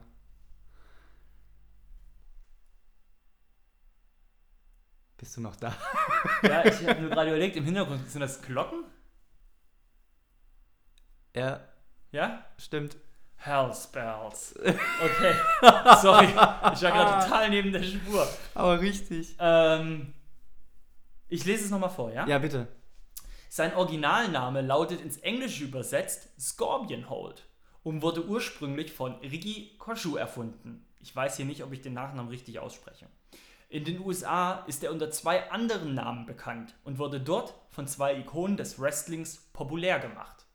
Ich fasse nochmal die Fakten Ja, ich würde jetzt sagen, was ist der Scorpion Deathlock? Wird mir jetzt einfallen. Ja, ist richtig. Was ist der Sharpshooter, was ist der Scorpion Deathlock? Chugga. Aber ich finde ja toll, dass du den Sharpshooter nicht nennst, sondern Scorpion Deathlock. Ja, ich dachte an Sting wegen dem Skorpion. Ja, da wird es wahrscheinlich äh, Stings Idee gewesen sein, Ja. den zu nehmen. Genau, das war richtig. Cool. Ja, das war's, Kevin. Zufrieden? Nee, weil ich hatte nicht alle drei richtig. Ja, Heidenreich. Aber egal, das ist, da steht man auf dem Schlauch, weißt Ja, es du, war Heidenreich. Es war jetzt eher so eine Fußnote der WWE-Geschichte. Ja. Muss man nicht wissen. Muss man nicht wissen. So, Kevin, dann würde ich sagen, schauen wir einen Klassiker. Machen wir. Klassiker noch einmal geschaut. Wir machen weiter mit unserem Klassiker und die Payback-Historie gibt ja jetzt leider noch nicht so viel her. Deswegen haben wir uns einen Wrestler ausgesucht, der bei Payback gewrestelt hat. Das war in dem Fall Chris Jericho. Und wir reisen jetzt zurück in das Jahr 2003, 30. März, Seffico Field, Seattle, Washington, WrestleMania 19. Chris Jericho gegen HBK Shawn Michaels. Ich will da jetzt nicht gleich klug scheißen, aber das heißt Safeco Field. Habe ich gesagt. Du hast Seffico Field gesagt. Nee, habe ich nicht. Okay. Entschuldigung. Ist okay. Hätte keiner gemerkt, wenn du nichts gesagt hättest. Na, ich hab's gemerkt. Ja? Ja, und Ja. das ist jetzt hier gerade wie die Geschichte um dieses Match herum. Es begann als vermeintlich respektvolle Rivalität zwischen der alten und der neuen Schule, aber Chris Jericho musste es am Ende ja übertreiben. Ja. Naja, und das Match als solches war hervorragend. Die erste Hälfte war ein klassisches, agiles Wrestling-Match, wie ich es von beiden Wrestlern einfach erwartet hätte. Trotzdem vielleicht etwas unspektakulär, etwas zäh erzählt, aber in der zweiten Hälfte war es dann schon deutlich besser. Jericho hat hart und unfair gekämpft und damit das Match eine Zeit lang auch wirklich dominiert.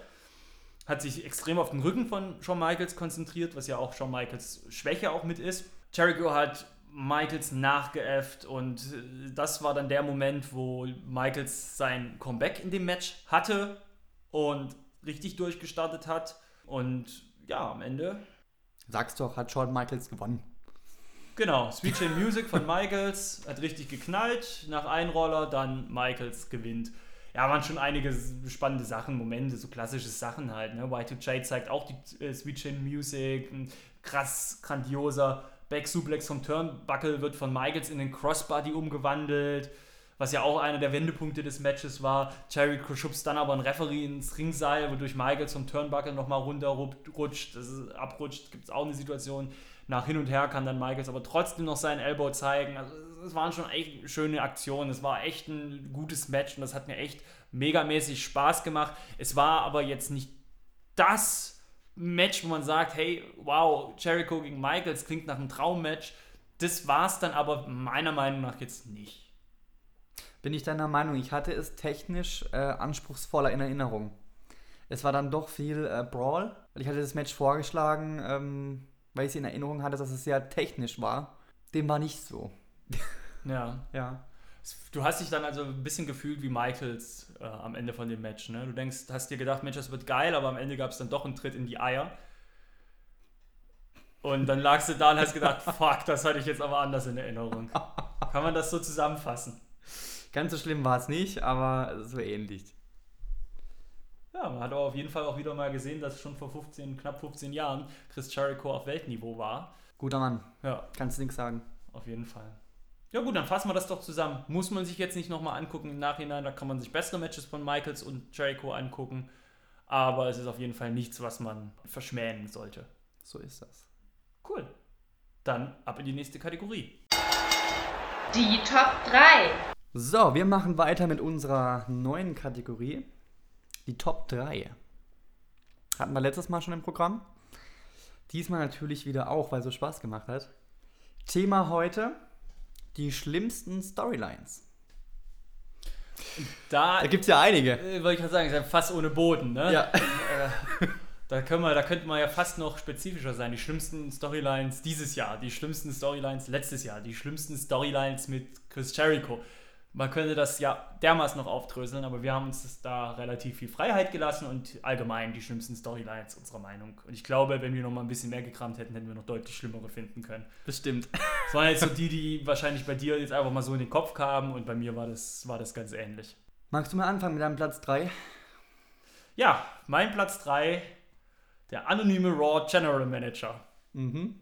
Über ein Jahr hat der anonyme Raw General Manager mit Entscheidungen per Mail genervt, die von Michael Cole, Cole vorgelesen wurden. Dann hat sich das irgendwann im Sand verlaufen und am Ende kam raus, dass Hornswoggle der General Manager war. Wow, super Geschichte. Da haben wir uns ja ein Jahr lange drauf gefreut, dass sowas bei rumkommt. Absolute Nullnummer. Yes.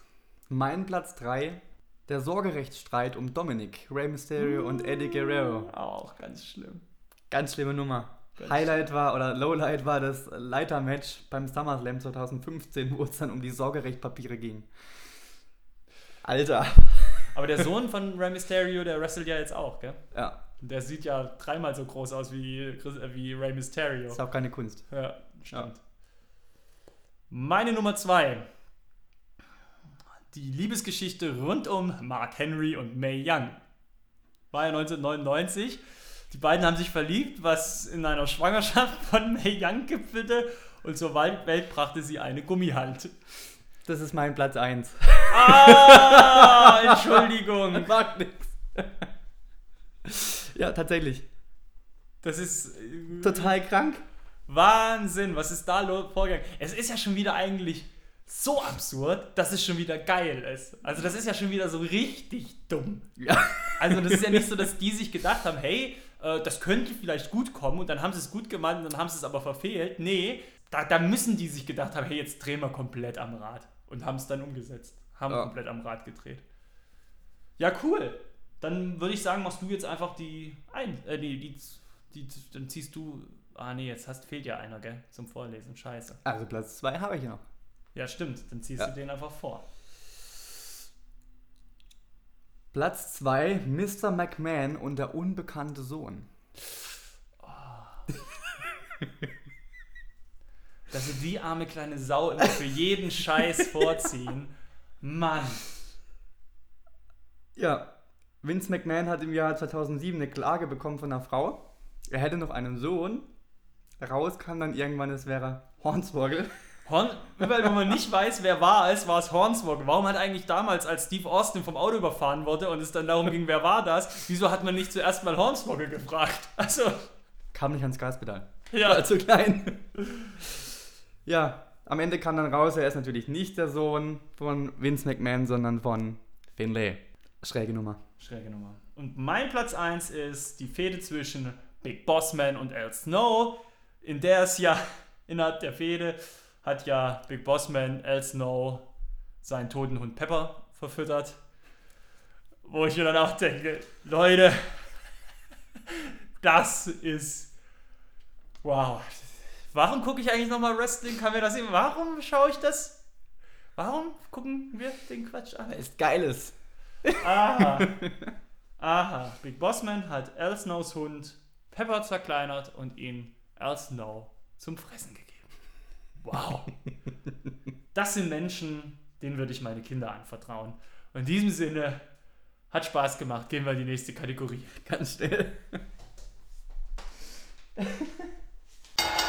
Empfehlungen für die nächste Shoppingtour. So, krasser Scheiß. Ich bin immer noch geschockt von Ja. mir selber, was ich da rausgesucht habe. Tja. Mit was wir unsere Zeit verbringen. Geht Aber wir, wir machen ja auch andere Sachen. Lesen zum Beispiel. Lesen zum Beispiel.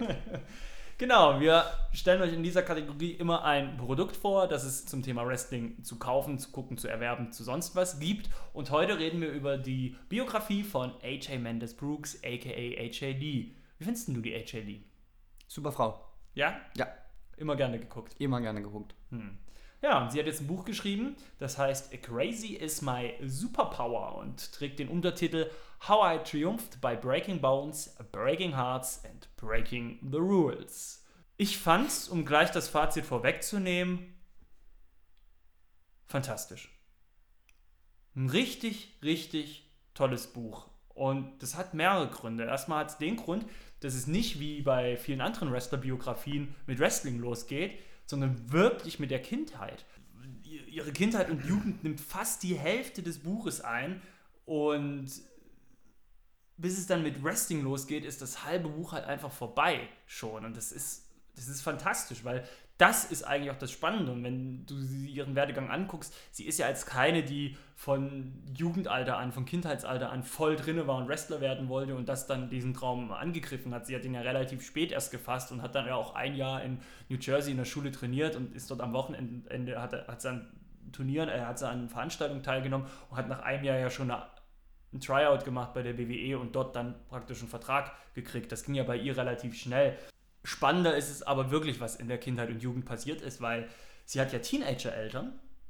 Also ihre Eltern sind relativ jung Eltern geworden. Sie hat noch zwei Geschwister und die Mutter hat ja auch eine psychische Krankheit, hat bipolare Störungen. Ihr Vater hat eher manchmal so zwielichtige Berufstätigkeiten angenommen. Also sie kommt eher aus so nicht tollen Verhältnissen. Sie haben Nomadenleben gelebt, oft waren sie obdachlos. Also das war schon krass, aber sie hat trotzdem war sie eine Einserschülerin beispielsweise. Ne? Also da ging schon einiges und das ist halt einfach spannend, wenn du das dann halt einfach liest. Sie hat das Buch komplett selber geschrieben, es ist kein Ghostwriter gewesen, was ja auch nicht unbedingt die, üblich ist bei solchen Biografien. Allein das macht das Buch einfach schon viel persönlicher. Sie hat am Ende von vielen Kapiteln immer noch so Spezialkapitel, wo sie sich direkt an ihre Schwester richtet, wo sie sich direkt an ihre ungeborene Tochter richtet und all solche Sachen. Und du merkst, hast da das Gefühl, okay, du guckst gerade wirklich in ihren Kopf rein. Sie erzählt dir jetzt gerade wirklich echte Gedanken. Hat mir super Spaß gemacht und das Krasse ist ja, bei ihr selbst wurde ja auch bipolare Störung diagnostiziert. Also sie hat ja wirklich, ist ja auch, hat ja auch mentale Krankheiten. Also das ist wirklich so. Und sie beschäftigt sich in dem Buch dann halt auch gerade in dem Teil, wo es eben um die WWE geht, also auch sehr kritisch mit der ganzen Geschichte, was bei der WWE passiert, was damals das Bild der Frau war im Wrestling und was sie halt verkörpert, dass sie das eben nicht verkörpert und, und was sie da für Kämpfe auch hinter den Kulissen zu kämpfen hatte. Ähm, sie erzählt auch, als sie dann den Vorschlag bekam, hey, äh, willst du diese Storyline machen, wo du einfach ein bisschen bist und sie halt dann sagen musste, hey, ich bin wirklich psychisch krank und das ist kein Witz und ich will jetzt nicht vor der Kamera einen auf durchgeknallt machen und das zum Gag machen, so, ne? wenn das eine ernstzunehmende Krankheit ist.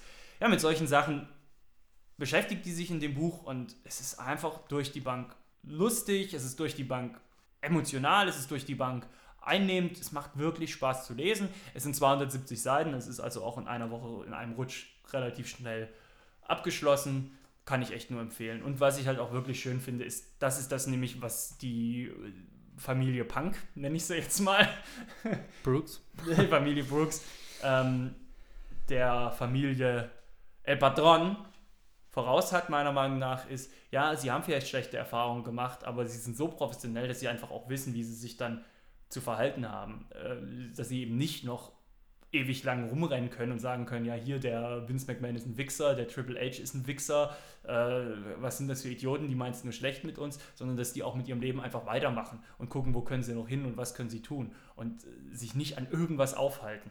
Und das ist sehr sympathisch, toll. War echt ein bisschen schade, als ich es durch hatte.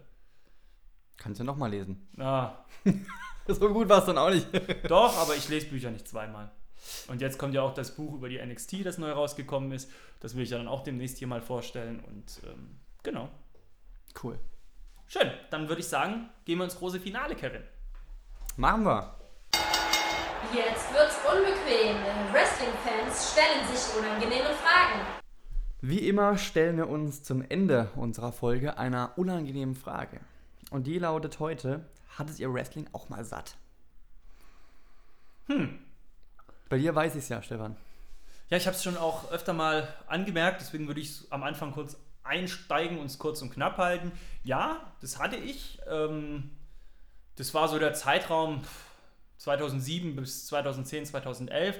Da habe ich es ehrlich gesagt nicht so viel geguckt oder zumindest nicht aktiv verfolgt. Wenn es mal lief, okay. Ich, hab, ich kann mich erinnern, ich habe mal ein Weihnachtsfest mir dann auch mal hier und da eine DVD geholt, weil ich Bock hatte, das dann über Weihnachten mal wieder Wrestling zu gucken. Aber ich habe jetzt nicht aktiv Storylines verfolgt und, und geschaut, was da, was da ging. Meine intensivste Zeit, abgesehen von jetzt, wo ja, wo, und das wirst du wahrscheinlich bestätigen können, so intensiv wie gerade auch durch den Podcast und auch durchs WWE-Network, das muss man einfach so deutlich sagen, so intensiv wie zur Zeit, haben wir es eigentlich noch nie verfolgt. Ist halt jetzt auch einfach uns, wird uns halt auch einfach gemacht, weil wir eben nicht auf Fernsehsender angewiesen sind oder dergleichen. Die WWE ist so oft wie noch nie in Deutschland. Das ist ja auch so ein Ding. Das deutsche Wrestling ist so aktiv wie schon lange nicht mehr oder vielleicht sogar noch gar nicht. Das weiß ich nicht. Von dem her, es ist gerade einfach eine intensive Wrestling-Zeit und das macht mega Spaß. Meine intensivste Zeit davor hatte ich halt zwischen 98 und 2002, kann man sagen. Ich habe es davor zwar auch schon viel geguckt und gerne geguckt, aber ähm, wirklich, wo ich so richtig drinne war mit, mit, äh, mit Fanpage to the Rock auf Beep World und sowas, das war zwischen 98 und 2002. Mhm. Und ja, es kann gut sein, dass vielleicht in irgendwann mal wieder eine Phase ist, wo mir Wrestling vielleicht nicht mehr so Laune macht wie jetzt, wo ich dann sage, ich brauche mal eine Pause. Man weiß ja nie, aber momentan wüsste ich jetzt nicht, wann das kommen soll. Zurzeit ist es wirklich, macht es mir wirklich sehr, sehr viel Spaß. Zu Recht. ja, wie ist es denn bei dir, Kevin? Also ich muss sagen, ich hatte Wrestling eigentlich noch nie so richtig satt. Ich hatte nur mal zwei Wochen eine Phase, da war ich irgendwie so geschockt, dass ich nicht mehr gucken wollte. Das war im Jahr 2008. Da wurde der Undertaker frühzeitig in Rente geschickt. Damals ein Match gegen Edge. TLC hat verloren und dann hieß es, der Undertaker ist raus. Und das hat mich irgendwie vor zehn Jahren so durcheinander gebracht, dass ich dann zwei Wochen tatsächlich kein Wrestling mehr geguckt habe. Was, was, was, was, was? Das ist ja eine das, Scheißantwort. Das ist, das ist das Einzige, was mir dazu einfällt. Also satt hatte ich Wrestling noch nie. Ich habe es immer verfolgt seit x Jahren, über 20 Jahren. Aber da hatte ich wirklich. Das war so ein Erlebnis, wo ich Pause gebraucht habe. Aber wirklich mit, mich zwei Wochen nicht mit beschäftigt, weil ich das irgendwie erst verarbeiten musste. Hm. Ja, gut, das ist ja, ja. eine komische Antwort gewesen, ja. muss ich ganz ehrlich sagen. Aber satt hatte ich Wrestling noch nie, nein ja, ich würde auch nicht sagen, dass ich in der Zeit, in den, in den, in den drei, vier Jahren, in denen ich es dann halt eben nicht so intensiv verfolgt habe oder sporadisch verfolgt habe, würde ich gar nicht auch, würde ich auch gar nicht satt nennen, sondern eher so, ja, Interessenverschiebung so. Mhm. Andere Sachen waren dann in dem Moment einfach wichtiger und ja. interessanter und hat sich dann halt so ergeben und ja. Wie gesagt, es war ja, ich weiß nicht, wie es dir geht. Also ich, das Network ist jetzt noch gar nicht so alt. Man hat das noch ja. gar nicht so lange, aber es fühlt sich an, als ob man sich gar nicht mehr an eine Zeit erinnern kann ohne Network so. Nee. Will man auch gar nicht. Ja, also, dass man halt jetzt auf alles zurückgreifen kann, was ja. die WWE je produziert hat und dass man halt alles immer verfolgen kann und das ist fantastisch. Ja. Also. Ja. Kevin. Mark my words. Der Wrestling, der, der, der Wrestling Podcast. Folge 13. Wir haben es geschafft. Mensch. Hat's schon, dir denn, schon wieder rum. Hat es dir denn Spaß gemacht? Ja, wie immer. Wie immer. Gut Wie immer. war's. Geil war's. Wrestling. Jawohl. Ja, und die Folge 14, die lässt aber auch nicht mehr lange auf sich warten. Nee. Ist schon am 28. Mai soweit. Was werden wir da gucken? Was werden wir da, was werden wir da besprechen, Kevin? Ja, die WWE kommt nach Stuttgart. Das werden wir natürlich besprechen. Wie war's? Backlash steht an, das besprechen wir natürlich auch. Wir haben wieder einen Klassiker, die Top 3. Wahrscheinlich X News, die wir zu besprechen haben. Klar. Alberto Del Rio wird nicht ruhig da sitzen Nein. bis zum 28. Mai. Da kommt bestimmt was. Ja, und wir dürfen natürlich auch nicht vergessen, NXT Takeover Chicago ist. Das werden wir besprechen. Herrlich. Wir werden auch über WXW Superstars of Wrestling reden. Ja, ich bin eigentlich jetzt schon ganz gehypt auf die nächste Folge. Wir freuen uns. In diesem Sinne werde ich mein Skript jetzt live vor Mikrofon zerknittern und auf Kevin werfen. Daneben! Pfeife! Schade, schade, schade, schade. Aber er ist eine gute, eine gute Reaktion, er ist sehr schnell ausgewichen. Ich glaube, ich werde ihn mal bei der nächsten Runde der Cruiserweight Classic anmelden. In diesem Sinne, ich verabschiede mich. Tschüss. Tschüss, bis dann.